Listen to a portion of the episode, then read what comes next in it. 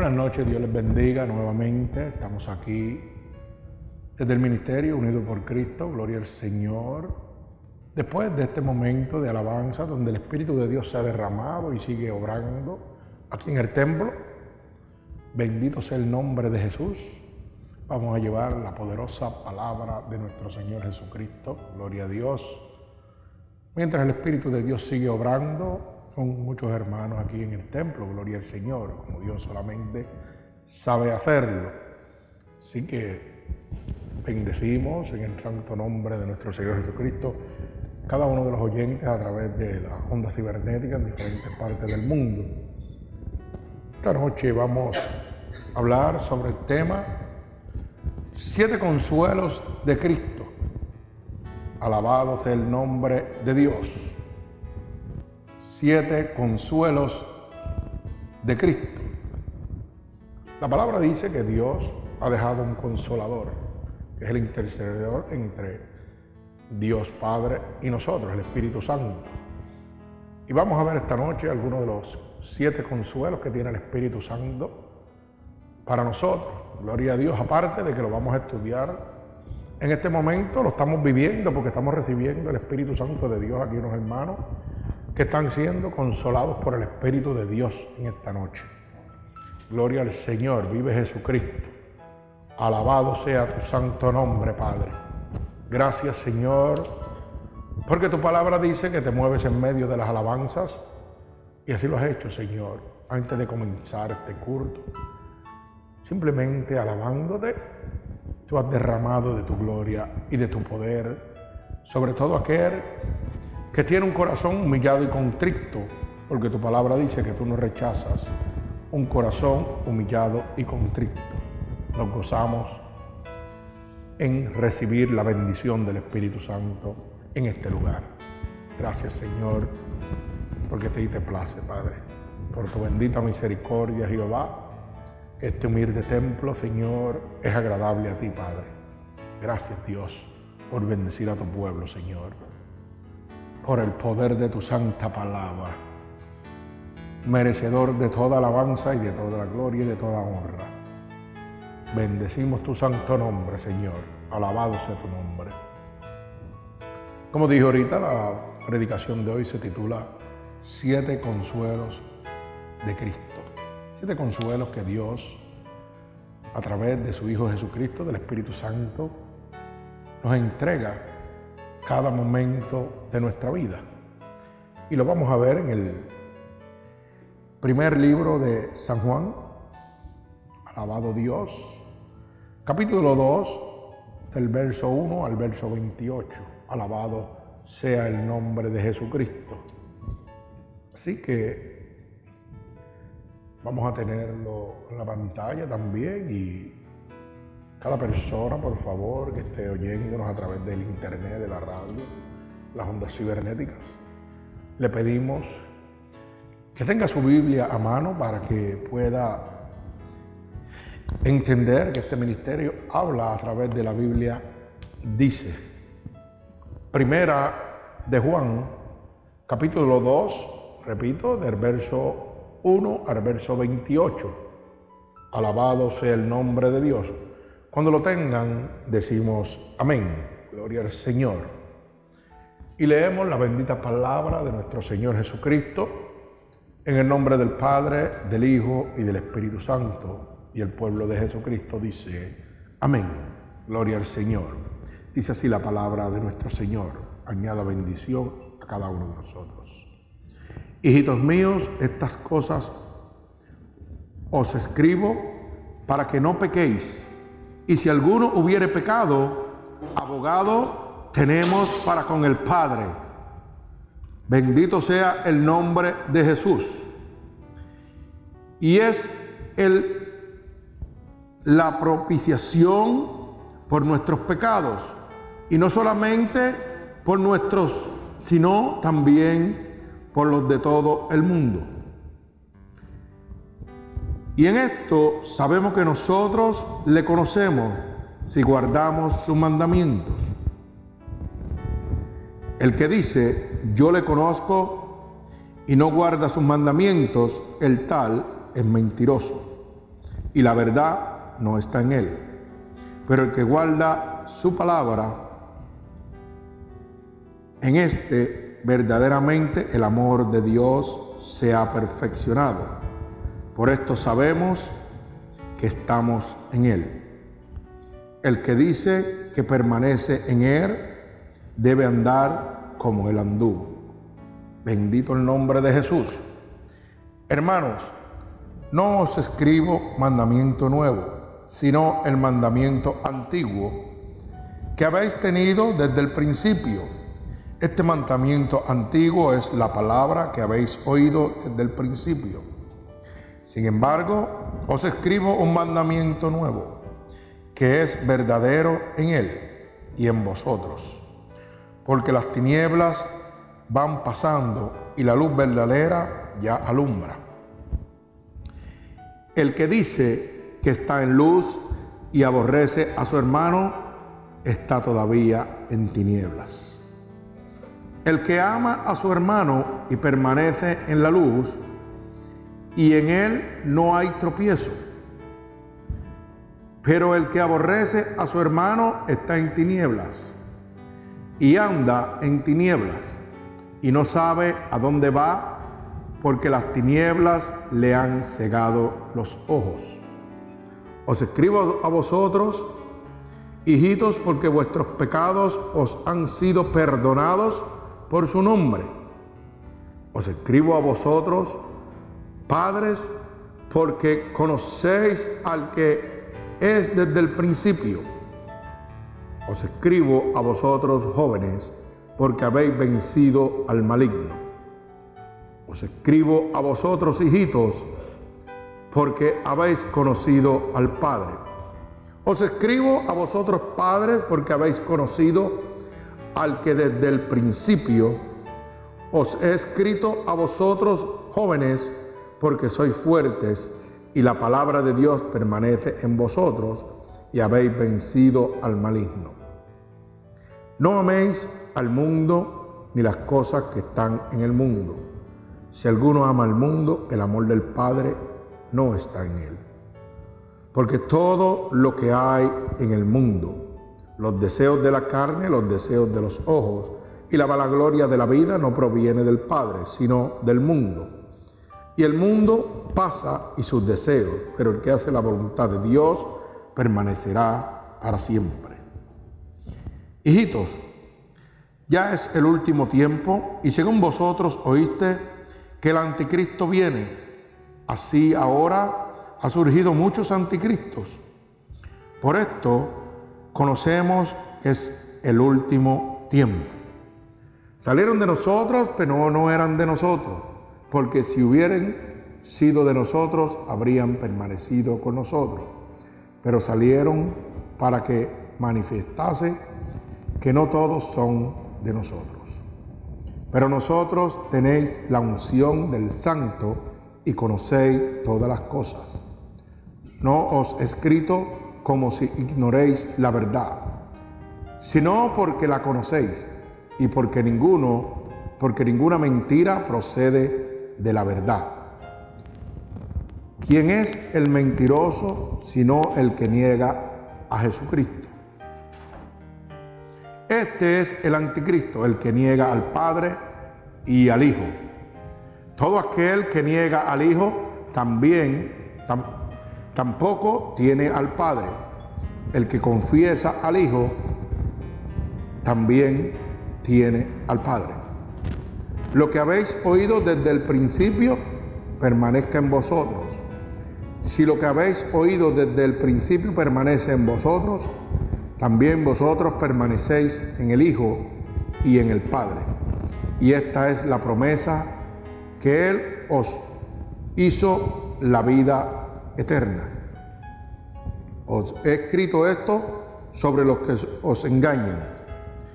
Pero la unción que vosotros recibisteis de Él permanece en vosotros y no tenéis necesidad de que nadie os enseñe así como la unción misma os enseña todas las cosas y es verdadera y no es mentira, según ella ha enseñado permanece en Él. Y ahora, hijitos, permaneced en Él para que cuando se manifieste tengamos confianza, para que en su venida no nos alejemos de Él avergonzados.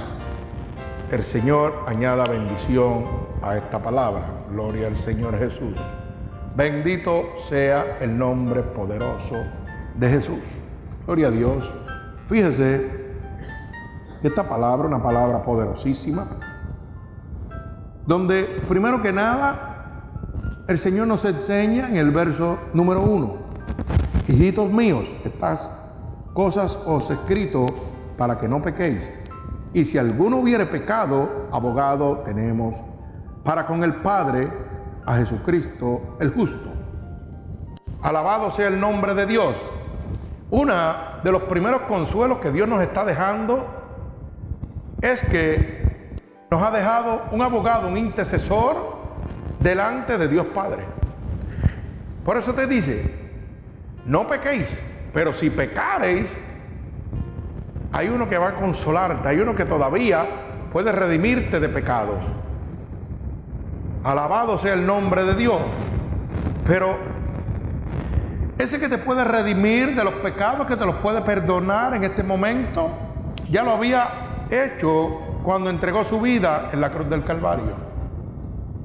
Ese sacrificio que Dios hizo en la cruz del Calvario es el único movimiento que tuvo que hacer para poder dejar un abogado, un consolador, un intercesor.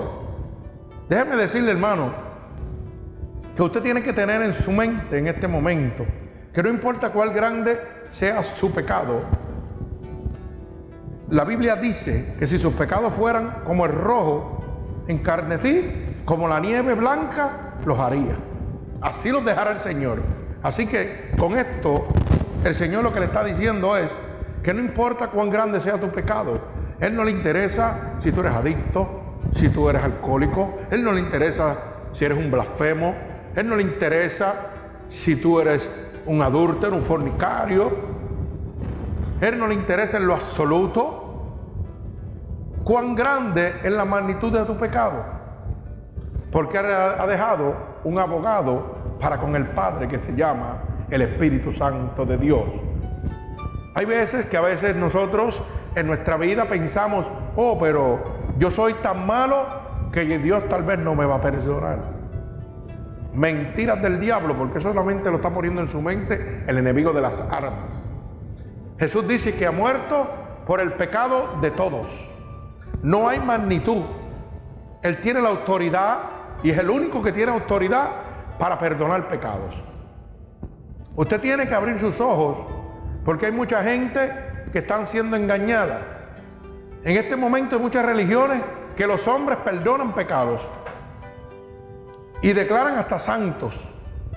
Alabado sea el nombre de Jesús. El único que tiene autoridad, el único que tiene autoridad para perdonar pecados es el Espíritu Santo de Dios. Usted sabe que este ministerio es guiado por el Espíritu Santo de Dios. Aquí no tenemos mucha teología, no tenemos mucha homilética, no tenemos mucho instituto, o ni siquiera, vamos a decir, no tenemos nada de instituto, pero somos guiados por el Espíritu Santo de Dios, por la unción que en nosotros ha sido derramada por el Espíritu Santo de Dios. Fíjate que el mismo verso 27 dice, pero la unción que vosotros recibisteis de, Él permanece en vosotros y no tenéis necesidad de que nadie os enseñe. El mismo Espíritu Santo de Dios es el que ha de guiar su vida. Es el que ha de el camino porque Él es el camino, la verdad y la vida. Nadie más puede hacerlo, solamente Cristo. Así que no se deje engañar. No hay hombre sobre la faz de la tierra que pueda perdonar sus pecados. Abra los ojos. El único que murió en la cruz del Calvario se llama Jesucristo. Oiga bien lo que le estoy diciendo, no sé si lo entendió lo que le estoy diciendo. El único que murió en la cruz del Calvario se llama Jesucristo, mi Salvador. O sea, No hay otro nombre dado a los hombres, dice la palabra, en que pueda haber salvación, solo en Jesucristo. No sé cómo la gente todavía está por ahí creyendo en engañadores que dicen que perdonan pecados. Alabado sea el nombre de Dios. El que tenga oído, que oiga lo que el Espíritu le dice a las naciones. Usted tiene que entender, ser entendido. El Espíritu de Dios es el único abogado para con el Padre.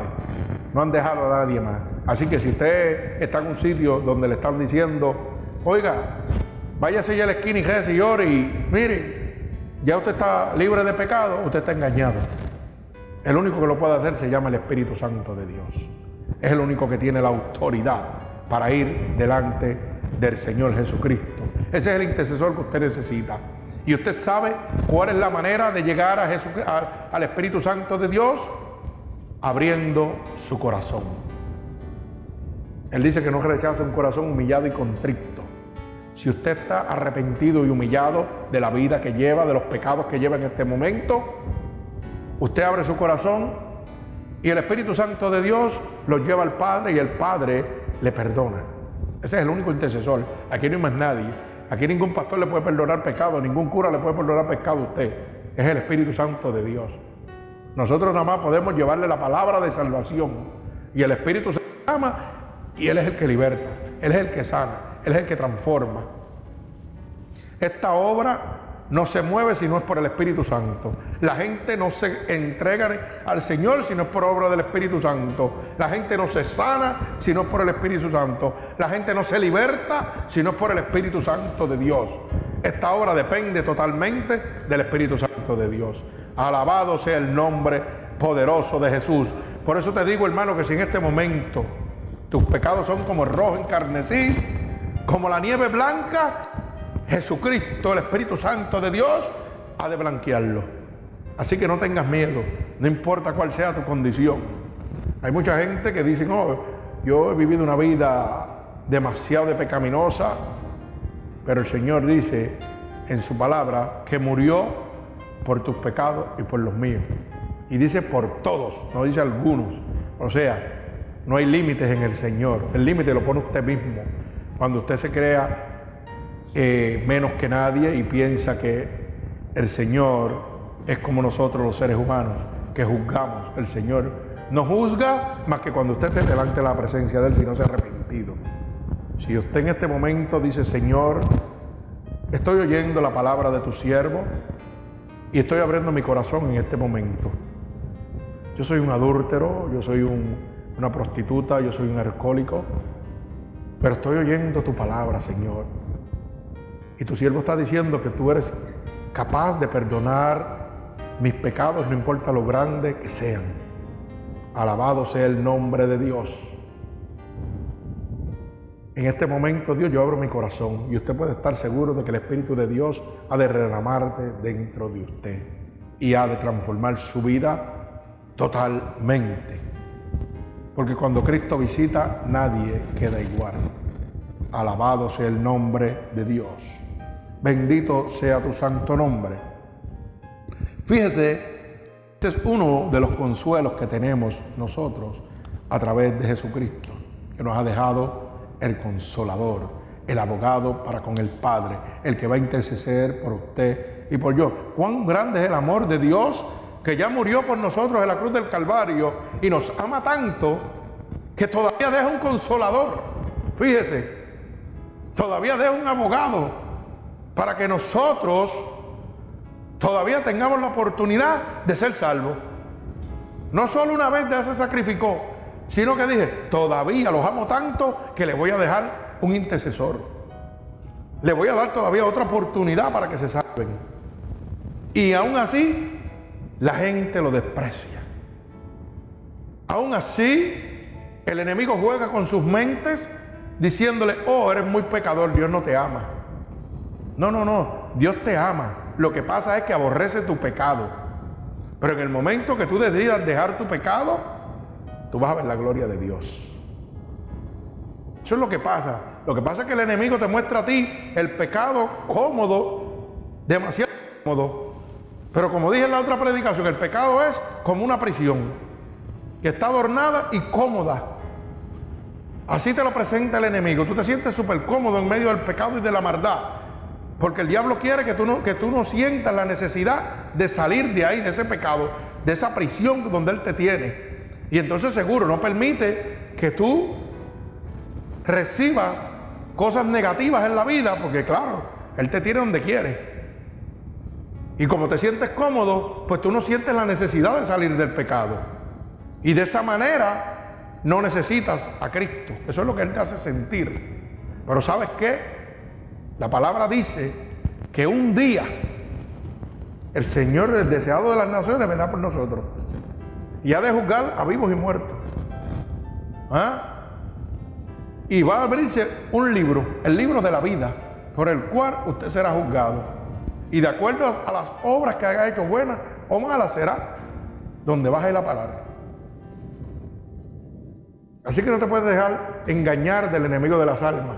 Sal de esa prisión, sal de ese pecado que en este momento te tortura. Porque un día, en este momento, déjame decirte hermano, que en este momento la puerta está abierta para que tú salgas.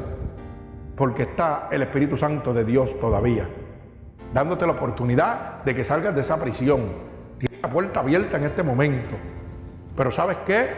Un día esa puerta se va a cerrar. Y entonces ya será muy tarde. Bendito sea el nombre de Jesús. Otro de los consuelos de mi Señor Jesucristo es que Jesús es la propiciación por nuestros pecados. Alabado sea el nombre de Jesús. Fíjese cómo dice el verso 2. Y Él es la propiciación por nuestros pecados y no solamente por los nuestros, sino también por los de todo el mundo. O sea, Jesús es la propiciación de mi pecado personal, pero dice que no solo el mío. Mire, mire cuán grande y poderoso es Dios, que puede perdonar los pecados de todo el mundo. Si su pueblo, si mi pueblo se humillare, ¿ah? por el cual mi nombre es invocado, yo levantaré ese castigo, esa furia, gloria al Señor. Alabado sea el nombre de mi Señor Jesucristo. Y usted preguntará, pero no entiendo eso de la propiciación. Y mire, la propiciación es el método de apartar la ira mediante un acto justo.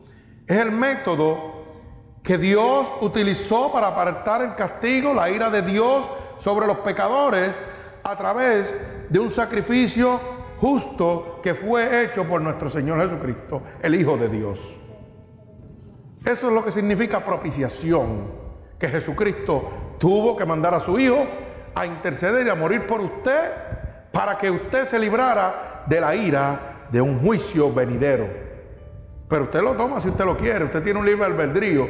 Y entendimos la semana pasada que el libre albedrío es que usted tiene la voluntad para hacer lo que usted quiera. Decidir entre el bien y el mal. Usted lo toma la decisión que usted quiera.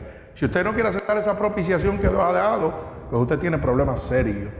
Alabado sea el nombre de Dios. Bendito sea el nombre de Jesús. Fíjese que otro de los consuelos que nos deja nuestro Señor Jesucristo en este momento es que Jesús es nuestra luz. Jesucristo es nuestra luz. Mire cómo dice el verso 3. Y en esto sabemos que nosotros le conocemos si guardamos su mandamiento. Si yo guardo los mandamientos de Jesucristo, estoy andando en luz. Porque Jesús dijo, yo soy el camino, la verdad y la vida. Y nadie llega al Padre si no es a través de mí. Yo soy la luz del mundo. Y si yo ando bajo los preceptos y los mandatos de mi Dios, estoy en luz, no estoy en tiniebla. Alabado sea el nombre de Dios. Y tengo ese consuelo de que Dios, a través del Espíritu Santo, me saca de qué? De las tinieblas a la luz. A la luz admirable. Bendito sea el nombre de Jesús. Ese es otro consuelo que nos ha dejado Dios que tengo todavía la oportunidad, el consuelo en mi mente y en mi corazón, de que no importa en el lugar que me encuentre en, en el escala, vamos a poner una escala con Satanás, si estoy bien metido o a medio con Satanás, estoy en tiniebla. Pero todavía hay un abogado, un consolador que dice, ven a mí, porque yo te voy a sacar de las tinieblas a la luz. Y te voy a entregar la vida eterna. Pero tienes que guardar mis mandatos. Tienes que obedecer mis mandatos. Gloria al Señor Jesucristo. Qué lindo es el Señor que nos sigue dejando consuelo para que nosotros no sigamos tomando decisiones erróneas en nuestra vida. Otro de los consuelos de mi Señor es que Jesús es el dador del Espíritu Santo. Alabado sea el nombre de Dios. Usted sabe que cuando Jesucristo muere es la única manera que puede salir su Espíritu, el Espíritu Santo de Dios, para quedarse hoy con nosotros. Oiga, si Jesucristo no va a la cruz del Calvario, nosotros no podemos tener el abogado que tenemos ahora, no podemos tener el consolador, ese que te dice, ven a mí. No me importa cuál grande sea tu pecado, yo quiero perdonarte, yo quiero sanarte, yo quiero libertarte, yo quiero darte vida en abundancia. Pero mire, mire lo que tuvo que pagar. Tuvo que ir a la cruz del Calvario a ser crucificado, a ser molido, a ser transgredido, a ser escupido. Oiga, a ser latigado. Para hoy dejar todavía un consolador, un abogado que intercede por nosotros para que seamos salvos. Y usted todavía está pensando que mis pecados son muy grandes. Grandes debían haber sido los pecados de aquel ladrón que estaba en la cruz del Calvario. Porque la misma palabra dice que todo aquel que era llevado al monte de las carabelas, que era como se llamaba, el Calvario, oiga, dicen que eran los peores. El que se llevaba allí se, se llevaba a crucificar era lo más malo que podía haber sobre la faz de la tierra. Imagínese usted, aquel tipo tenía que ser malo. Aquel tipo tenía que haber matado, tenía que haber violado, tenía que haber hecho 20 barbaridades. Supongo yo, porque eso es lo que dice la palabra, que allí, se llevaba lo más malo que podía en la faz de la tierra. Lo malo tenía que ser crucificado. Ese era el castigo más malo que existía en aquella época. Como hoy existe la silla eléctrica, así mismo existía la crucifixión en aquel momento.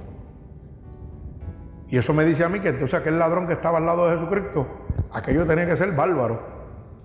El tipo tenía que ser bárbaro. Y mire, mire lo, lo interesante de esto, es que aquel hombre en un momento reconoció que aquel era Jesucristo, el Hijo de Dios. Oiga bien, ¿Qué es lo que Dios quiere que usted entienda en esta noche? Que usted reconozca que el Espíritu Santo es el Espíritu que salió del sacrificio de su Hijo en la cruz del Calvario. Eso es lo que Dios quiere que usted entienda en esta noche. Que el Espíritu Santo aquí por un sacrificio, un sacrificio de amor que sobrepasa todo entendimiento. Usted no lo puede entender porque yo seguro que ninguno de ustedes le daría un hijo para salvar a otro. Usted no mandaría a su hijo a la muerte. Usted no lo mataría para, para salvar a su vecino. Pero Cristo lo ama tanto que lo hizo por todos nosotros. No dijo alguno, por todos. Y volvemos al, al, ladrón de la cruz. Volvemos al ladrón de la cruz. Aquel hombre reconoció que aquel era el Hijo de Dios. Uno se burló y uno lo reconoció. Pero fíjese que en ningún momento le dice, Señor, perdona mis pecados en ningún momento está pidiéndole perdón a Cristo por sus pecados. Aquel hombre reconoció en su corazón que aquel era el Hijo de Dios. Y apiadó a su misericordia, a la gracia de Dios. Y simplemente le dijo, Señor, acuérdate de mí cuando estés en el paraíso. Si el Señor fuera como nosotros, allí mismo lo hubiera condenado. Porque ni siquiera reconociendo que es el Hijo de Dios me pidió perdón. Esa es la mente de nosotros los seres humanos. Pero la mente de Cristo sobrepasa todo entendimiento. Y la única palabra que el Señor le produjo, ¿cuál El Señor dijo, desde hoy mismo estarás conmigo en el paraíso. Oiga eso, desde hoy mismo. Le dio la salvación automáticamente en el instante. No permitió que el diablo se lo llevara. Dijo, no, este me lo voy a llevar yo ahora. Óyeme, esto es lo que Dios te está diciendo en este momento. No permitas que el diablo te lleve. Tienes la oportunidad en este mismo instante de decir como hizo aquel ladrón, Señor, acuérdate de mí. El Señor está aquí en este momento. El Señor está ahí donde me estás oyendo en este momento. Y lo único que te está diciendo, hey, aquí dejé a mi hijo, el Espíritu Santo de Dios, por ti y por mí. No te estoy preguntando cuán grande es tu pecado, no me interesa. Como no le interesó en aquel ladrón en la cruz. En ningún momento Jesucristo le preguntó en algún segundo aquel ladrón, ¿por qué mataste? ¿Por qué violaste? ¿Por qué hiciste lo que hiciste? No sabemos cuál fue su pecado, pero tiene que haber sido bárbaro para estar crucificado con Jesucristo. Y Jesucristo en ningún momento le hizo ninguna pregunta de su vida pasada. Así mismo Dios te está diciendo en este momento, ¿sabes qué? No me interesa tu vida pasada, me interesa lo que quieres hacer ahora. ¿Quieres ser salvo? Abre tu corazón. Estoy aquí, déjame entrar. Estoy tocando tu puerta esta noche. Que la puerta se cierre. Porque cuando se cierre va a ser muy tarde. Tú sabes que la muerte te puede sorprender en este momento y Dios te está dando una oportunidad Dios te está dando una oportunidad en este momento. Dios te está dando una oportunidad. Aprovechala en este momento. Acepta a Jesucristo como tu único y exclusivo Salvador. Porque el único que pudo entregarte el Espíritu Santo de Dios fue Jesucristo.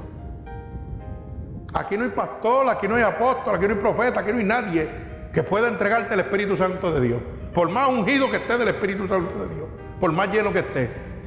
Él está ahí y el único que tiene la autoridad para dejarlo entrar eres tú abriendo tu corazón. Yo puedo hablar lo lindo que yo pueda hablar, lleno de la unción del Espíritu Santo. Y sí, claro, Dios ha derramado dones, claro que sí. Pero esos dones no trabajan si tú no abres tu corazón.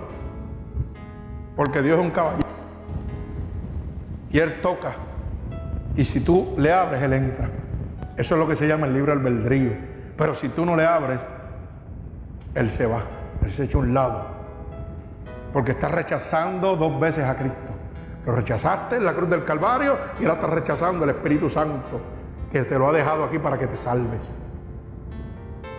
Wow, tenemos que ser, por eso es que nos llama insensatos, necios. Su misma palabra nos dice que el Señor nos llama insensatos y necios. Imagínense ustedes si somos insensatos y necios, que no lo aceptamos ni la primera vez ni la segunda. Y no te está juzgando. Imagínate si te juzgara. Te está diciendo, acéptame.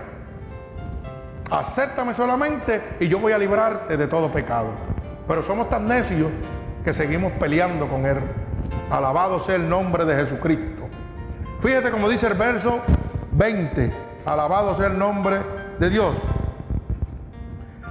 Os he escrito esto sobre los que los engañan, pero la unción que vosotros recibiste de Él permanece en vosotros y no tenéis necesidad de que nadie os enseñe, así como la unción misma os enseña todas las cosas y es verdadera y no es mentira, según ella os ha enseñado, permanecer en Él.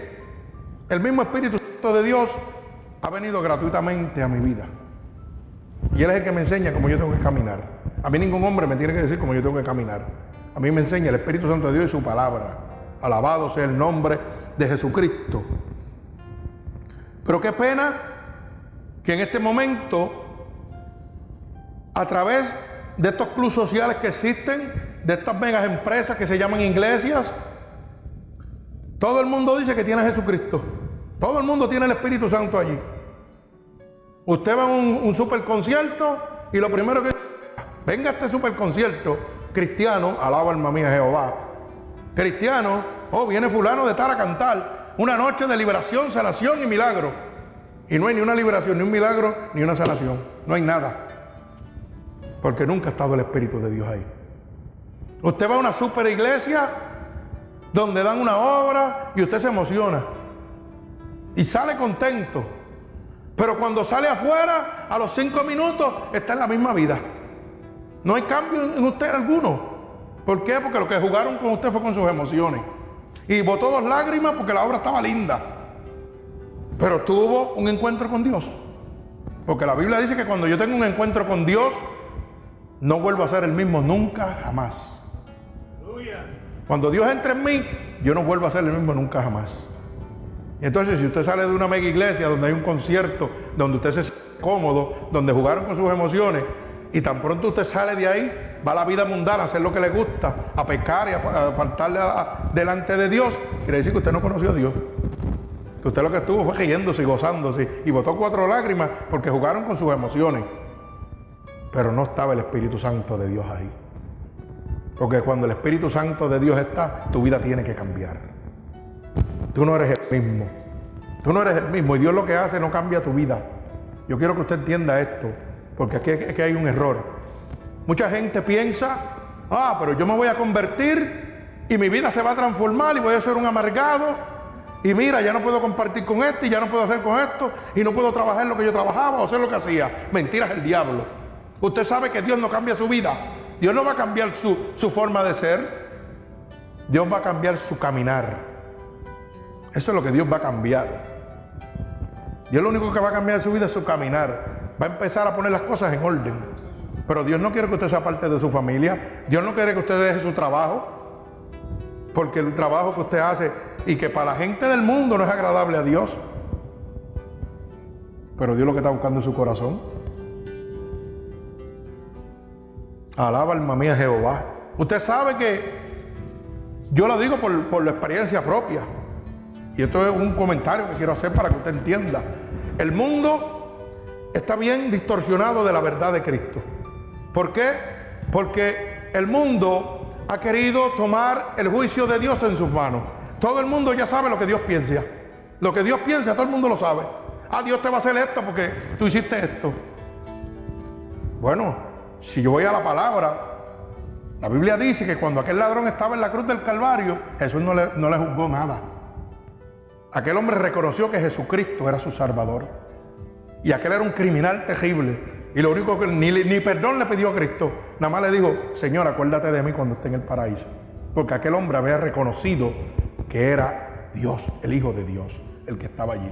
Y el Señor le dijo, desde hoy día estarás conmigo en el paraíso.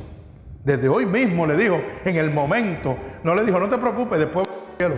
No, no, no, desde ahora mismo. Pero nosotros siempre estamos pensando, ay, mira, aquel hermano hace esto, aquel hermano hace otro, ese va para el infierno. Queremos tomar el juicio de Dios en nuestra mano. Y dice la palabra, no juzgue para que no seas juzgado. Un día estábamos por ahí comentando, no voy a decir dónde.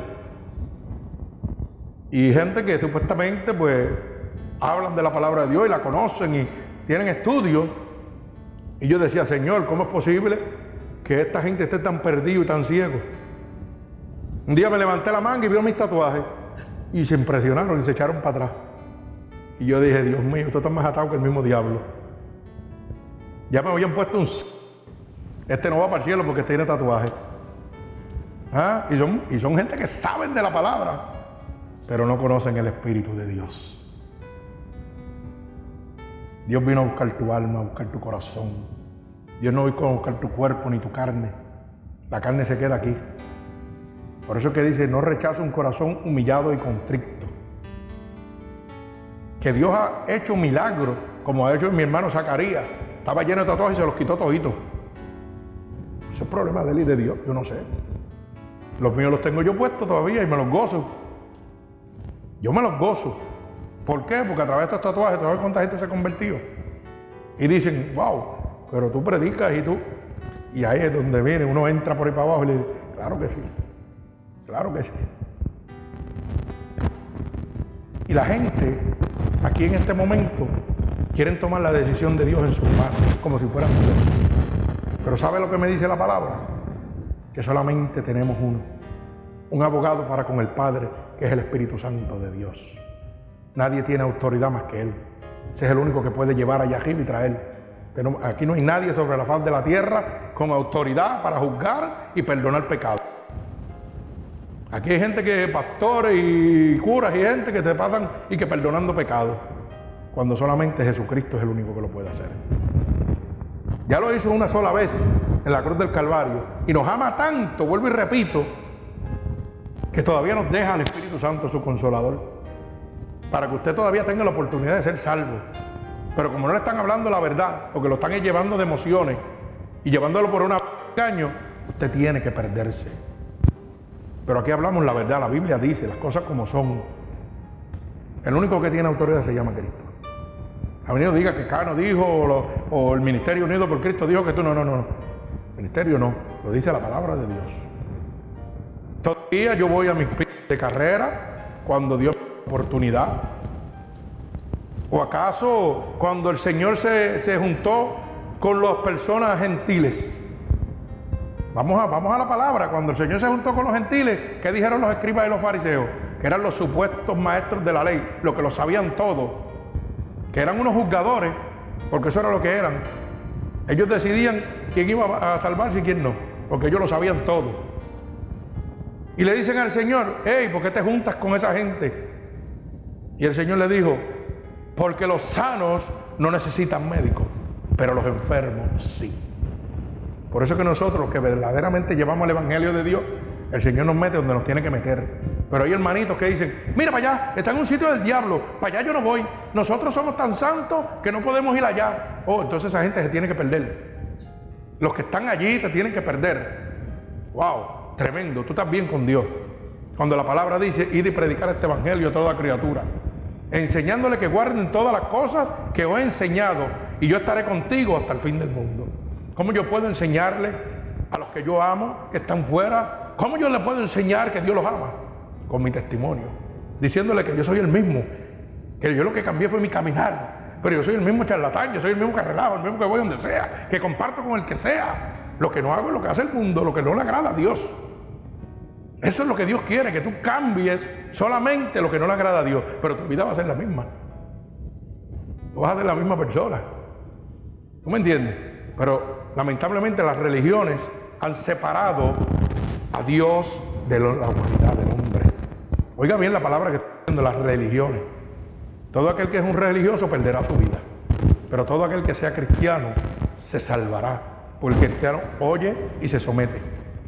Por eso la misma palabra dice que no son los oidores de la palabra de Dios, son los hacedores los que serán justificados delante de Dios. Yo puedo cansarme de ir a la iglesia y oír la palabra de Dios. Y usted sabe qué estoy haciendo, echándome condena encima. Porque si no obedezco la palabra de Dios y la estoy oyendo, no tengo, mira, ni el abogado que Dios me ha dejado me va a poder defender. Porque voy para el infierno de cabeza. El Espíritu Santo dice, no me aceptaste, no me creíste, pues lamentablemente lo siento, te tienes que quedar. Por eso dice Apocalipsis 21.8, que los incrédulos no heredarán el reino de Dios. Los que no creen lo que yo estoy diciendo, lo que el Señor dejó escrito en su palabra, se van a quedar. Dios quiere lo mejor para tu vida. Todo el mundo quiere lo que está en su pensamiento y en su consuficiencia. Pero Dios no quiere eso. Dios quiere lo mejor para tu vida. Acuérdese que cuando el hombre termina, Dios comienza. Yo soy un vivo ejemplo de eso. Esta es la séptima vez que Dios me saca de, de irme para debajo de la grama. La séptima vez. Si yo no tuviera Cristo y no lo hubiera creído, no había poder en el mundo que me tuviera sobre esta tierra. Ya yo estuviera bajo la grama hace jato. Pero como le creía a Dios, pues Dios todavía está bregando. ¿Que estoy peleando? Sí, claro que estoy peleando. Pero estoy en el gozo de mi Señor Jesucristo. Otro consuelo que nos ha dejado el Señor es que nos dejó a Jesús, el Hijo de Dios. Es el Espíritu Santo. Cuando Cristo muere, queda solamente el Hijo de Dios aquí la Divina Trinidad, Padre, Hijo y Espíritu Santo. Lo tenemos aquí accesible en todo momento. La gente piensa que el Espíritu Santo, el Hijo de Dios, solamente está en la superiglesia. Usted sabe que el Espíritu Santo de Dios está en todo lugar. Es omnipotente, que significa que tiene todo poder. Omnipresente, que puede estar en todos lados a la misma vez. Lo que el diablo no puede hacer. El diablo tiene que mandar sus secuaces, pero el diablo no puede estar en todos lados a la misma vez. Por eso, ojo, que todo el mundo le echa la culpa al pobre diablo. Sí, todo el mundo le echa culpa, ay, que el diablo, que el diablo. No siempre es el diablo, a veces eres tú que eres tan bruto que no quieres hacer la voluntad de Dios. Sí, porque Dios te habla y tú te haces loco. Y sigues pensando para loco. Y todo, hay que si el diablo me torturó, que si el diablo esto, el diablo no puede estar en todos lados.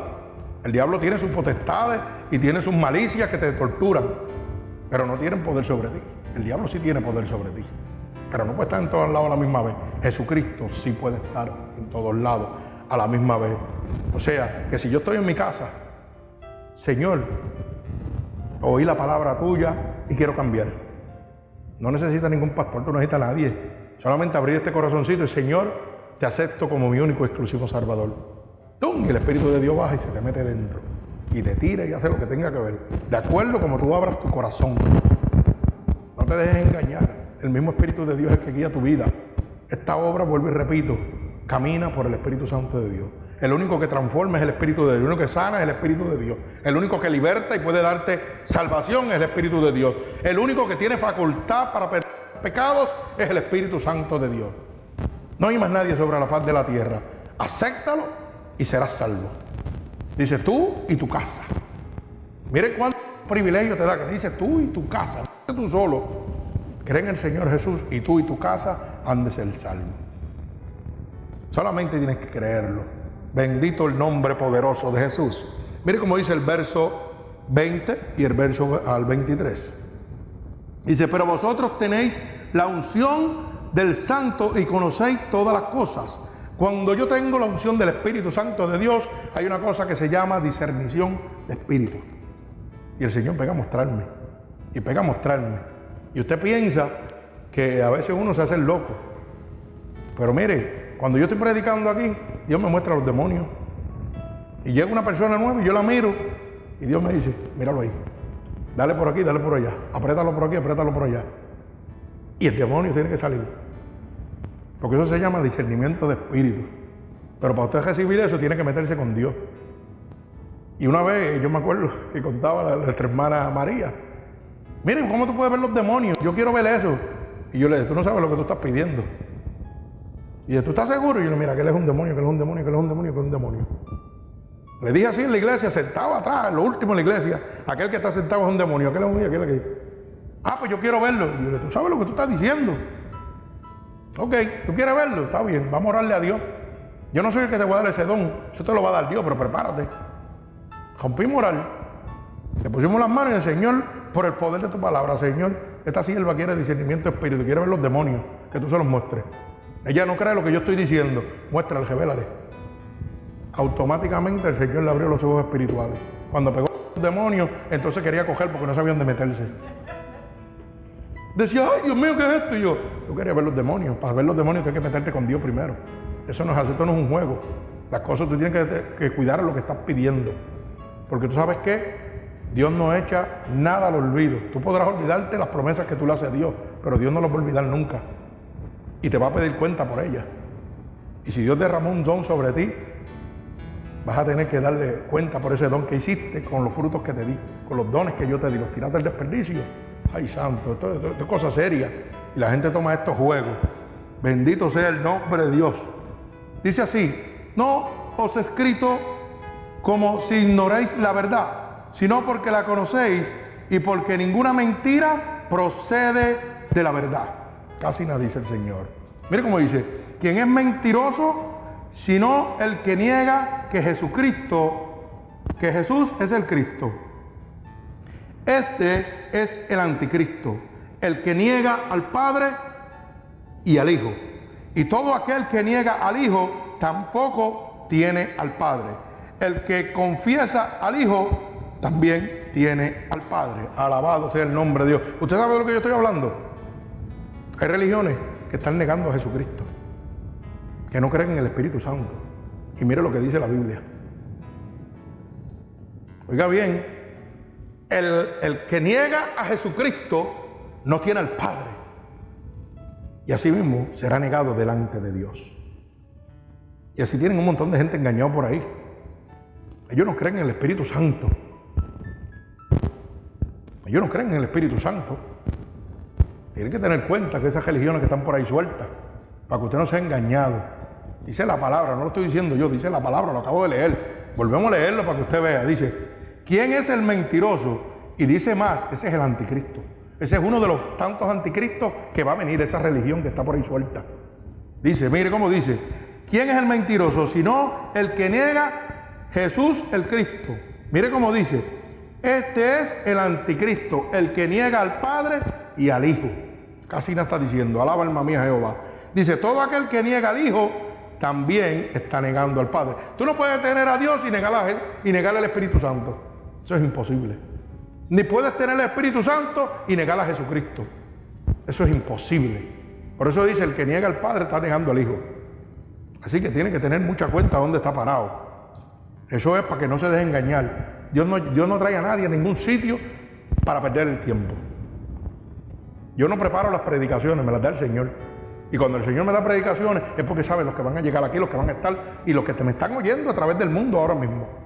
Bendito sea el nombre de Jesús, que ya llegamos a España, Inglaterra, Santo, ¿a dónde más? Guatemala, Colombia, México, Perú, Santo, Chile. Estamos en California, Texas, nos están oyendo a través del mundo. Quiere decir que esta palabra está rompiendo los yugos y las ataduras de la gente que están siendo engañada. Gloria al Señor Jesucristo.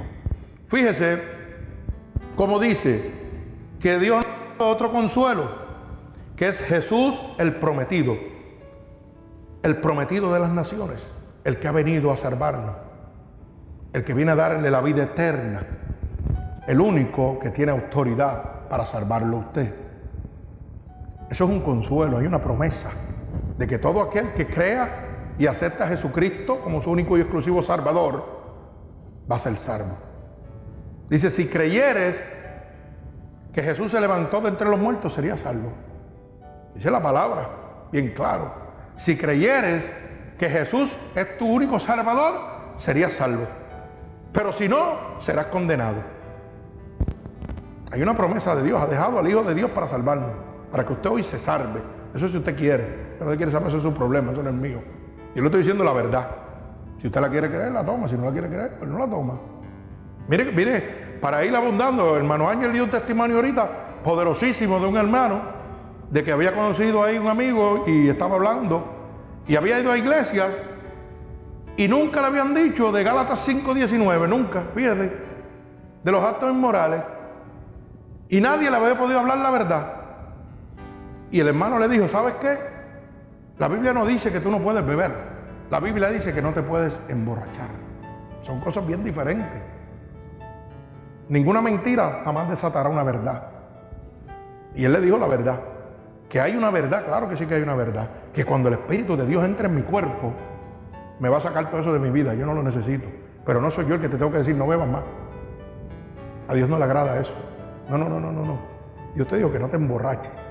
Cuando tú entres a los caminos de Dios, si Dios te quiere lavar, te lava de vieja cabeza. Por eso hay gente que se entregan a Cristo y siguen fumando. Y tú ves los demás hermanos criticándolo. ¿Acaso Dios no tiene autoridad para quitarle el cigarrillo de momento? A Dios salva a una persona de cáncer, salva a una persona de y no te puede quitar un cigarrillo. ¿Cómo es eso? Explícamelo porque no lo entiendo. Lo que pasa es que Dios permite un proceso en la vida de cada cual. Yo tengo un propósito en mi vida. Usted tiene un propósito en su vida. La Biblia dice que todo lo que Dios creó tiene un propósito. El aire tiene un propósito. Las aguas tienen un propósito. Las flores tienen un propósito. ¿Cuánto más usted que es la creación máxima de Dios? Porque dice que somos imagen y semejanza de Dios. Que el ser humano diga que usted descendió del mono. Eso es problema del ser humano. Yo descendí de mi Cristo. Yo soy imagen y semejanza de mi Señor. Si usted es un mono, se supone que usted en un palo brincando. Y no se supone ni que usted hable. Y hasta el día de hoy los monos siguen pariendo monos. Yo no he visto un mono pariendo ser humano, quiere decir que yo no puedo descender de un mono. Eso es imposible. Los monos siguen pariendo monitos. Y los hombres siguen engendrando criaturas ungidas por Dios, bendecidas por Dios. Yo no sé, esto da chiste, pero yo se lo digo, ¿usted sabe por qué? Porque todavía la humanidad es tan ignorante que el ser humano le está vendiendo ese sueño. No, que nosotros descendimos del mono. ¿Qué habrás descendido tú? Porque los monos siguen siendo monos. Yo no, yo descendí de Dios. Yo soy imagen de semejanza de Jesucristo, mi único Salvador. Si tú te quieres creer ese embuste, allá tú. Come, come banana y vete para el circo, vete para un zoológico porque, oiga, yo no veo monos guiando en la cajetera. ni monos hablando perfecto. Podrán hacer señas de que le enseñe el hombre, como los pejos que tú le enseñas trucos, pero no puede hablar. ¿Tú has visto un mono predicando? Bueno, si usted me ve como un mono, pues. Yo no lo sé. Si usted me está viendo a mí como un mono, pues entonces puede decir, sí, yo veo un mono predicando. Alaba alma mía Jehová. Pero los monos seguirán pariendo monos.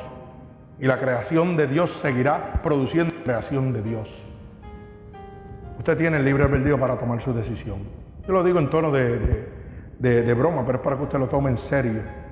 No se deje engañar. Según lo lo han, lo han engañado toda la vida con la descendencia del ser humano que viene que de un mono, así mismo lo engañan con todas estas palabras falsas y estos clubes sociales donde usted se siente cómodo. Porque hoy la gente dice, ay, qué buena mi iglesia, estoy tan cómodo ahí. Estoy súper cómodo, claro, te tienen cinco pantallas gigantes, te tienen aire acondicionado y tú te crees que está en un cine Hollywood. Y tú vas con la mejor vestimenta y estás súper cómodo, pero te hablan la verdad de Dios. ¿Por qué tu vida sigue igual? ¿Por qué tú no cambias? ¿Por qué tú no prosperas? ¿Por qué tú sigues para atrás y no creces? Claro, porque estás en un club social donde no jamás te van a hablar la verdad de Cristo. Y para, y para tú ser salvo y que tiene que, y que, tiene que sembrar. Oye eso. Si yo quiero ver sembrar, me iba a poner eso de mata. Hubiera estudiado lo que estudió Dolga Candelario. Eso de sembrar matas y, y todo eso, y cultivos y café, y yo no sé si yo tenía sembrar. Pero yo lo que quiero sembrar en tu corazón es la semilla de la salvación de mi Señor. Y esa semilla es gratis. Esa semilla no se vende. Eso es gratuitamente. ¿Por qué? Porque el precio fue pagado en la cruz del Calvario. A precio de sangre es que tu salvación hoy es gratuita. Y todavía eres tanto que rechazas la salvación de Dios. Todavía la humanidad está rechazando la salvación de Dios. Santo, alaba alma mía Jehová. Fíjese que Jesús ha de venir. Otro de los consuelos que tenemos nosotros es que Jesús ha de venir por nosotros, por su pueblo. Y dice, su palabra dice, que se ha ido a preparar lugar para donde Él esté, estemos nosotros con Él. Y dice que cuando estemos con Él, dice que enjugará toda lágrima. Ya no habrá llanto, ya no habrá dolor, porque las primeras cosas pasaron. Usted sabe lo que usted es estar en un sitio donde usted no sufra, donde no haya llanto, no haya dolor. Pero qué triste es usted estar en el otro sitio donde dice que va a estar el llanto y el crujir de dientes. Cuando solamente lo único que tiene que levantar la mano, Señor, aquí estoy. Te amo, te reconozco, Señor. Haz con mi vida como tú quieras. Eso es lo único que Dios le está pidiendo, pero la gente está perdido, porque están atados a este mundo. Y mire cómo dice la palabra en el verso 15. Dice, no ames al mundo ni las cosas que están en el mundo. Si alguno ama al mundo, el amor del Padre no está en él. Porque todo lo que hay en el mundo, los deseos de la carne, los deseos de los ojos, la vanagloria de la vida, no provienen del Padre, sino del mundo. Y el mundo pasa y sus deseos. El que hace la voluntad de Dios permanecerá para siempre. O sea, todo lo que está aquí se va a quedar aquí. La predicación pasada hablamos de eso. Bien claro. Decía que como saliste del vientre de tu madre, así regresarás. No podrás llevar nada del fruto de tus manos. Eso lo dice claro la palabra. Cuando yo me vaya, imagínese cuando usted se muere, usted va nu. ¿Usted sabía que cuando usted se muere, usted va nu? Porque lo que le ponen es media copa, picar por el medio. ¿Usted no sabía eso? Ni la copa es entera. No, yo lo digo porque la gente, la gente se cree que es un chiste lo que estoy hablando. ¿Usted no sabía eso? Del ombligo para abajo usted va nu. Y del ombligo para arriba en media camisa picada por el medio. Para que usted lo vaya sabiendo desde ahora. A menos que usted compre el traje, que es otra cosa. Pero de lo contrario, usted va nu por ahí para arriba. No, no, porque la gente piensa ponerme un traje bonito y lo ven encorbatado. Y no sabe que eso está picado hasta la mitad. Imagínate si el ser humano es ingrato. Si es ingrato. Y usted paga y se vuelve loco pagando para que usted se vea lindo en la tumba. Dios santo, yo no me quiero volver lindo nunca ahí. Y espero que mi Cristo venga y me lleve antes de yo ir para esa caja. Bendito sea el nombre de Jesús. Sí, sí, porque nosotros reímos y nos gozamos, porque dice la palabra que esto es gozo. Aquí tenemos que gozarnos. Yo me gozo en todo momento. Por eso, por eso es que yo me gozo. Alabado sea el nombre de Dios. Nunca me han puesto un maquillaje en mi cara y cuando me muera me llenan de bondo y que para que las hojas no se me vean. Alaba alma mía Jehová. ¿Usted sabe lo que es eso? ¿Ah? Mire, mire lo que, lo que es la vanidad. Eso se llama vanidad. Oiga eso, eso se llama vanidad. Y usted sabe que el Señor aborrece eso. Dice la palabra de Dios, seis cosas hasta siete aborrecen el alma de Jehová. Y la primera es las cosas altivas. Si usted está detrás de las cosas de este mundo, usted está perdido. Aquí lo dice la palabra bien claro. Mire lo que dice Efesios 6, que el gobernante del presente siglo, ¿en qué siglo usted vive? ¿En el de los monos usted vive ahora? No, no, yo le pregunto, ¿usted vive en el siglo de los monos? ¿O de los, de los cavernícolas o los prehistóricos eso? Porque para mí presente significa el momento que estoy viviendo. Y el Señor dice en Efesios 6, Dice bien claro, 6 10. Es más, búscamelo ahí, hermano Ángel, búscamelo ahí. Para no, para no decirlo yo, porque yo quiero que, que, lo vamos a leer de la palabra, para que la gente entienda dónde están parados. Porque esto no lo lee nadie en ninguna iglesia, porque es que no le conviene. Esto no le conviene a, a ningún templo, a ningún predicador, porque esto afecta a sus situaciones económicas. ¿Usted me entendió lo que yo le estoy diciendo? Esto afecta a sus situaciones económicas.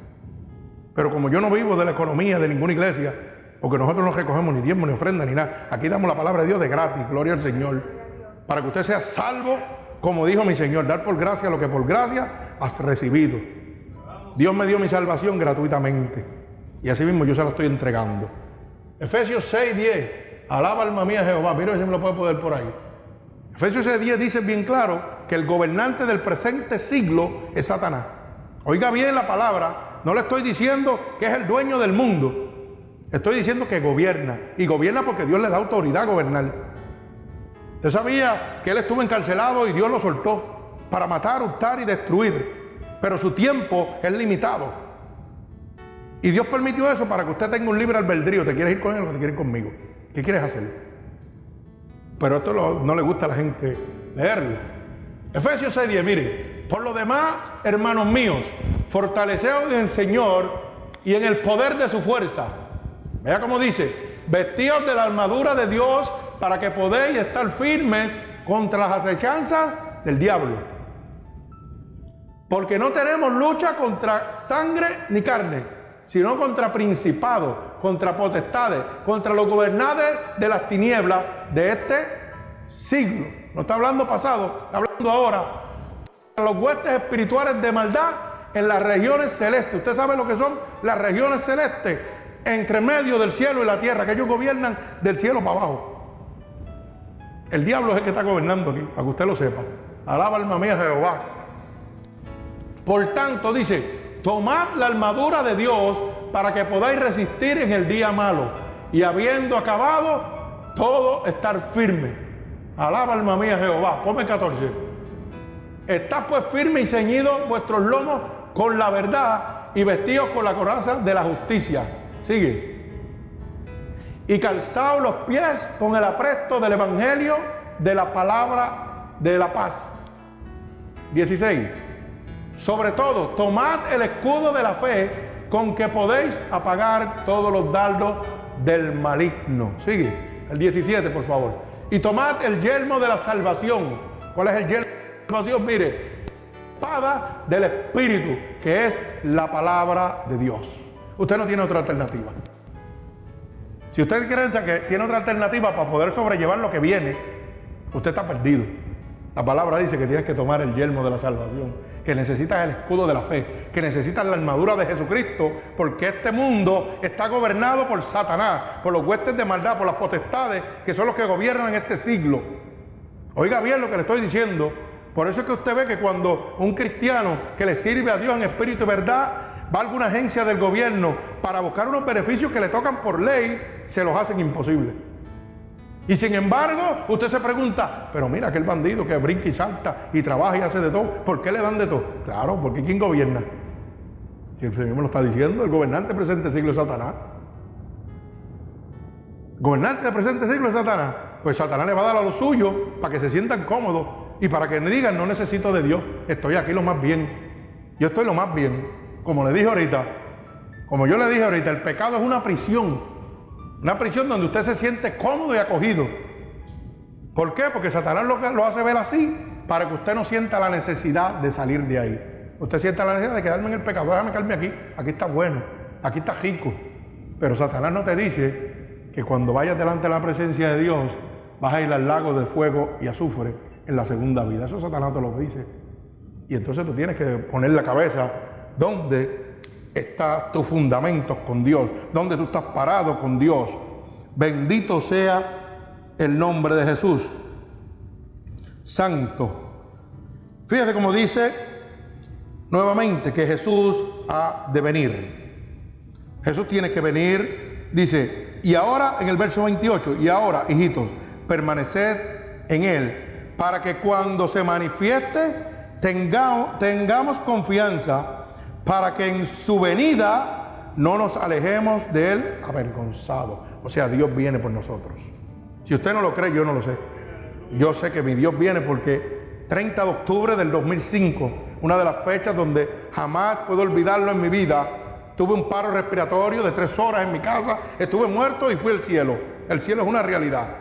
Mi esposa estaba en la sala y dan testimonio de eso. 30 de octubre del 2005 y yo lo testifico y puedo decirte cómo es el cielo, pero también te tengo que hablar que hay un infierno. Tú lo quieres creer, lo crees, a mí no me interesa. Yo sé lo que Dios me mostró. Yo sé dónde Dios me dio y dónde Dios me trajo. Esa es una de las veces que para la gloria estoy vivo todavía. Se supone que mi mente hubiera tenido daño cerebral. Después de tres minutos, se supone que el ser humano tiene un daño cerebral irreversible. Y todavía yo hablo, camino, brinco, salto y me acuerdo de todas las cosas perfecto. No hubo ningún daño en mi cerebro. Eso lo hace Cristo. Eso no lo puede hacer más nadie. Y si Dios me enseñó el cielo, hay un infierno que es una realidad. Y de eso es lo que Dios te quiere librar. Y la gente piensa, ay, que la religión, que no, no, no, que yo no quiero ninguna religión para ti, yo quiero que tú te salves. Si tú quieres seguir viniendo, ven, si no te da la gana, no venga. Pero conoce a Cristo. Dile, Señor, te conocí, amén. Gloria al Señor, guía mi vida y que Dios empiece a guiar tu vida. Bendito sea el nombre de Jesús. Usted sabe que Dios hace las cosas imposibles. Las posibles las tiene que hacer usted, las hago yo. Las que son imposibles yo se las dejo a Dios. Cuando las cosas son adversas en mi vida, yo se las dejo al Señor. Señor, yo no puedo, eso te toca a ti. Pero el trabajo mío lo tengo que hacer yo. Y es creer en mi Señor, en creer en esta palabra, creer en la palabra de Dios. Ángelo, búscame eh, Apocalipsis 21, 8 para culminar. Bendito. Fíjese que Jesús fue nuestro ejemplo a la vez que es nuestro Salvador. Bendito el nombre de Jesús. Jesús se redujo a nuestra condición, aunque era creador, para poder darnos el ejemplo. ¿Usted sabe lo que le estoy diciendo? Que Jesús se convirtió en hombre siendo el Rey Supremo. Dejó su reinado para convertirse a mi condición, para convertirse carne y hueso como yo, para hoy yo ser salvo. Él no tenía por qué hacerlo. Él podía haber dicho que se lo lleve todo el diablo, a mí no me importa. Pero Él no es así como tú y yo. A mí una persona me hace algo, o me hacía algo cuando yo vivía en el mundo y tenía que agajarse, porque yo no era fácil. Hoy me hace algo y yo la bendigo y le digo, Señor, brega con ella. Dale la oportunidad que se cambie. Dale que se transforme. Dale una oportunidad para que sea libre, para que sea salva.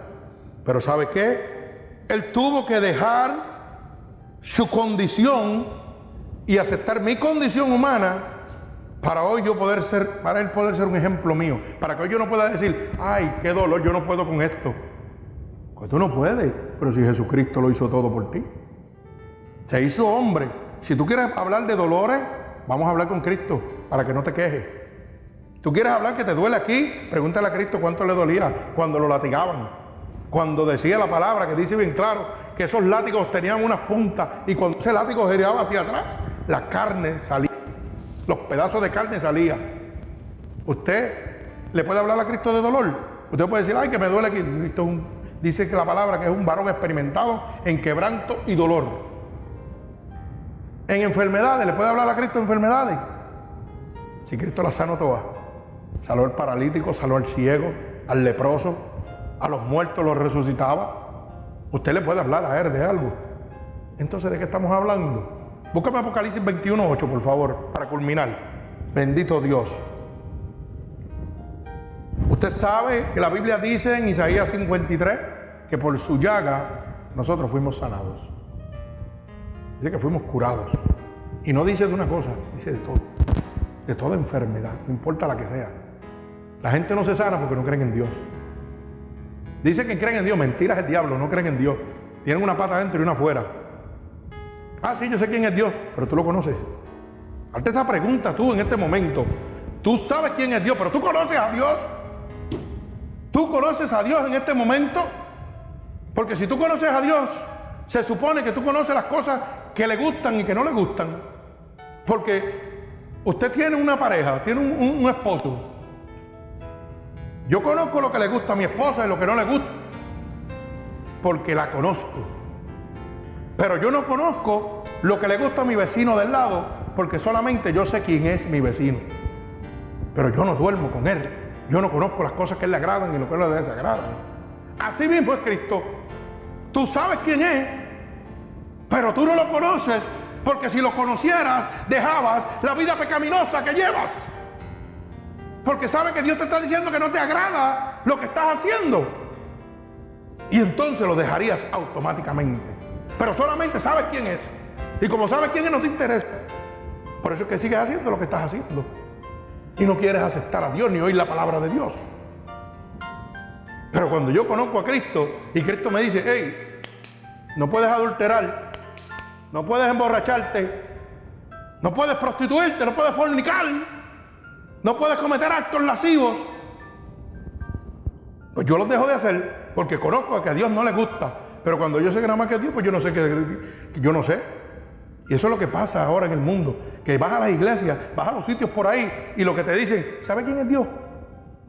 pero no te dejan conocer a Dios. Y yo quiero que tú conozcas a Dios. Yo quiero que tú conozcas lo que a Dios le agrada y lo que a Dios no le agrada. Bendito el nombre de Jesús. Mire una de las cosas para que usted entienda. Apocalipsis 21, 8. Ok, el 6, vamos desde el 6 en adelante. Y dice, y me dijo, hecho estás, yo soy el alfa y el omega, el principio y el fin. Al que tuviere sed, yo le daré gratuitamente, oiga bien, de la fuente del agua de la vida. El que venciere heredará todas las cosas y yo seré su Dios y él será mi hijo. Oiga bien, páralo ahí. Oiga bien, hay mucha gente que dice, todos somos hijos de Dios. Mentira, no todos somos hijos de Dios, usted está equivocado. Todos somos creación de Dios. Yo me convierto en hijo de Dios cuando lo acepto como mi único y exclusivo Salvador. Por eso es que dice la palabra, y el que venciere, él será mi Dios y yo seré su Padre. Mire, lo dice bien claro. Y todas las cosas, pero mire lo que dice el verso 8, que es el que quiero que le preste atención. Pero los cobardes e incrédulos, todo aquel que tiene miedo de venir a los pies de Jesús, todo aquel que no cree lo que yo estoy diciendo, que dice la palabra de Dios, dice incrédulos. Incrédulos es el que no cree. Bendito sea el nombre de Dios. Los abominables, los homicidas, los fornicarios, los hechiceros, oiga bien, los hechiceros, los idólatras y todos los mentirosos. O sea, el mentiroso, oiga bien, va para el, infierno. Que la gente piensa que la mentira es un juego. Ay, voy a mentir aquí para que el gobierno me dé beneficio. Agájate, agájate si puedes. Alaba alma mía Jehová. Mire lo que dice, los mentirosos tendrán su parte ¿dónde? En el lago que arde con fuego y azufre, que es ¿en dónde? En la segunda muerte. Cuando usted vaya a la presencia de Dios. Dios le está diciendo, usted es un mentiroso. Cuando venga delante de mí, vas para el infierno. Usted es un idólatra, vas para el infierno. usted le gusta la santería, los brujos y todo, va para el infierno. No lo estoy diciendo yo, lo dice la palabra. Y para, que usted lo sepa, Apocalipsis es el último libro de la Biblia. Eso, eso como, mire, con mate jaya. Usted sabe que si me gustan los brujos, yo voy para el infierno. Lo dice el Señor, no lo digo yo. Si tiene pelea, pelea con Dios. Pero Dios está abriendo la luz del entendimiento para que usted se salve. Hay gente por ahí que le gusta que le estén leyendo las manos. Y eso van para el infierno de cabeza. Mira donde lo dice bien claro. La gente mete una mentirita así para Dios no hay mentira piadosa. La palabra dice que la mentira es pecado. y el pecado es muerte en Cristo. Y si usted lo quiere llevar, váyase a primera de Juan 3.8. ¿Qué dice? ¿Cuántas veces le hemos dicho que el que practica el pecado de quién es? Es del diablo. Pues entonces usted no me diga a mí que usted es un hijo de Dios cuando está practicando el pecado. Usted se está engañando a usted mismo. Pero usted se engaña a usted mismo porque nunca ha oído la verdad de Dios. Pero hoy está oyendo la verdad de Dios. Hermano, ustedes que me están oyendo en diferentes partes del mundo, usted está oyendo la verdad de Dios para que sea libre. Yo no lo estoy juzgando. Yo le estoy dando la puerta, la llave para que usted salga. La decisión es suya. Yo tomé la decisión sabia, la acepté. La acepté y caminé por todos esos mundos. Caminé por el adulterio, caminé por la fornicación, caminé por las mentiras toda mi vida. Pero hoy cambié mi vida. Sigo siendo el mismo gelajón, el mismo que vacila y siempre tiro mi chesecito y vacilo y gelajo. Todo el mundo y todo el mundo me mira igual, pero ya no miento, ya no fornico, ya no adultero. Bendito Dios, ya no busco de la santería, no busco de nada de eso. Lo que una vez busqué para que me diera chavo. Y lo que fue que me quitaron los chavos, me los quitaron todos. Alaba alma mía Jehová. Ve acá que te veo. ¿Te acuerdas? Ayer en Nueva York, la colombiana aquella que me hizo un jamullo ahí. Ven para acá que te voy a dar un bolsito para que tú veas cómo va a llegar. Va a llegar. Lo que iba era saliendo, no, sale, no entraba nada. Todo era para afuera. Y después que si bañate con esto y con aquello y con lo otro. Yo dije, nada, yo no me voy a con nada de eso. Fíjate de coger el bolsito este y más nada. Si ya me quitaste 20. 20 ¿Mm? que necesitamos, me los tumbaste. Bendito sea Dios. Voy para que me den y me los quitan. Y así, así vive la gente engañado. ¿Me entiendes? Por eso la Biblia dice, tienen oídos, pero no oyen. Tienen boca, pero no hablan. Tienen ojos, pero no ven. Dios santo, mira qué bruto era yo. Yo sí era bruto, de verdad.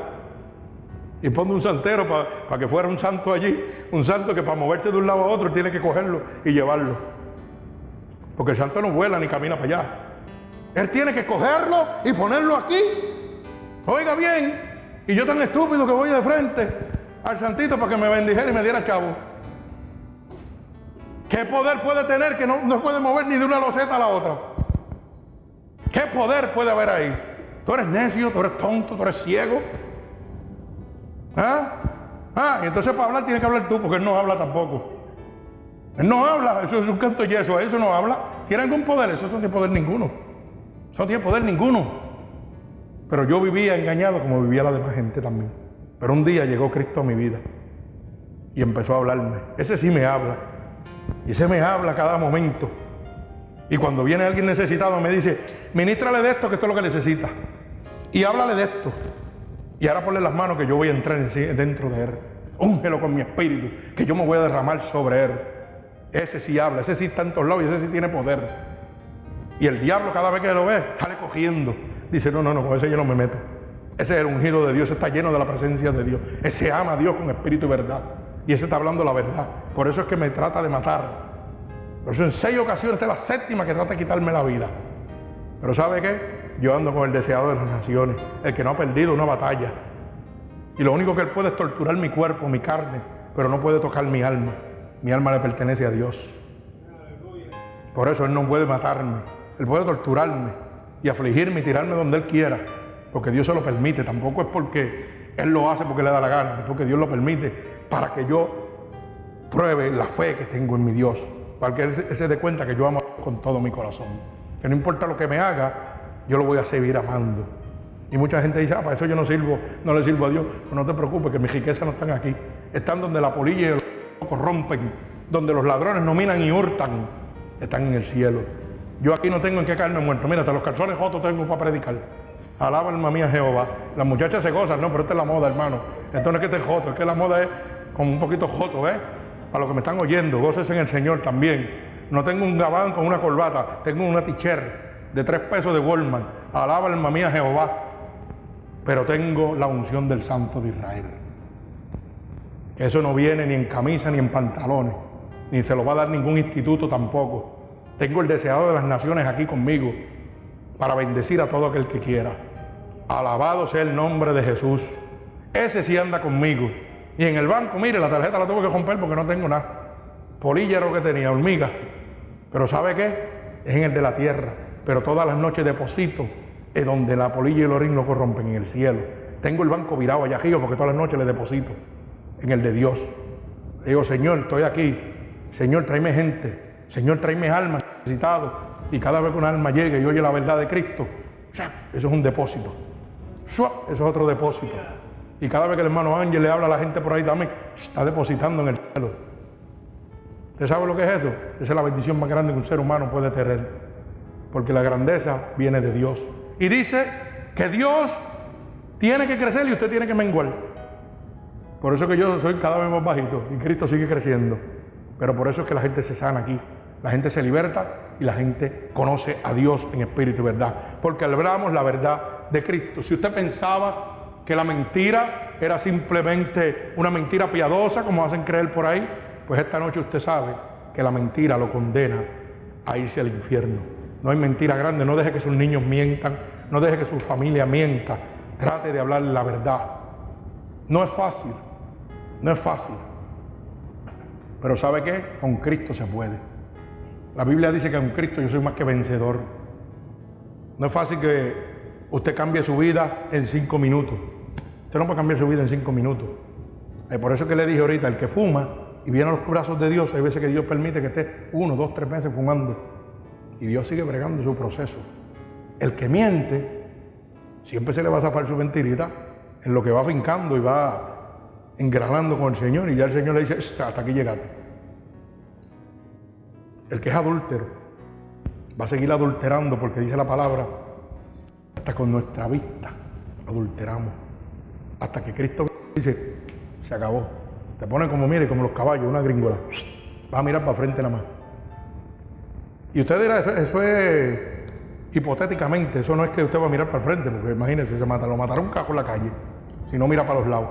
Eso es hipotéticamente, para que usted entienda lo que le estoy diciendo. Dios santo, qué palabra, alaba alma mía Jehová. Eso es hipotéticamente, para que usted entienda de que Dios lo que va a hacer es que sí, claro, si pasa una persona por el frente, usted tiene gringola, usted tiene los ojos cerrados, usted no es ciego, la va a mirar, pero ya no la va a desear. Dios va a matar ese deseo carnal que vive en usted, ese deseo de obtenerla, de, desearla, de, adquirirla. Eso muere. La mira como, como, mirar un pejo que pasó por la carretera. Así de sencillo. Vieron una mujer elegantísima y, ah, ah, ya, una más. Y siguieron caminando. Pero cuando usted no está en Cristo, no dice una más. Dice, qué porquería la que tengo en casa, me dan ganas de cambiarla por esa. Sí, porque la suya usted la ve vieja y acabada. Y entonces pasa una de 15, 18 con un sendo cuerpo de, esos de, pintura y de embuste. Y su, y su mente se daña. Pero cuando Cristo está en usted, usted dice, la que tengo en casa sí que vale la pena. Eso es una porquería. Eso es un demonio que va caminando por ahí. Porque Dios se lo va a mostrar así. Te lo va a mostrar como un demonio. Ya tú no vas a ver con los ojos tuyos, tú vas a ver con los ojos de Dios.